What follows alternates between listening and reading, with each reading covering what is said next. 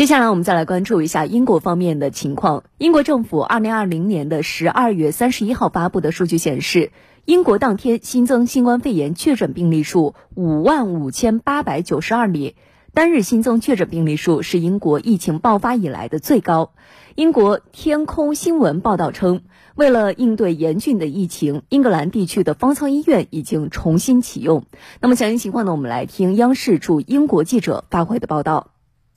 当地时间二零二零年十二月三十一号，英国的疫情形势依然严峻。根据英国测试和追踪系统的数据显示，截止到十二月二十三号的一周内，英格兰地区新冠肺炎检测呈阳性的人数为二十三万两千一百六十九例，比之前一周上升了百分之三十三。这也是自二零二零年五月份该系统启动以来确诊数量最高的一周。在这一周被检测的人群中，只有百分之十六点九的人是通过检测点实施的面对面检测，远远低于此前的百分之三十四点一。为了应对严峻的疫情，根据英国天空新闻的报道称，英格兰地区的方舱医院已经重新启用，准备接收病人。这些方舱医院位于伦敦、曼彻斯特、伯明翰等地。英国公共卫生系统的发言人表示，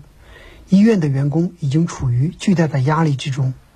由于变异新冠病毒快速传播，已经要求伦敦地区的公共卫生系统重新启用方舱医院，相关的工作正在进行当中。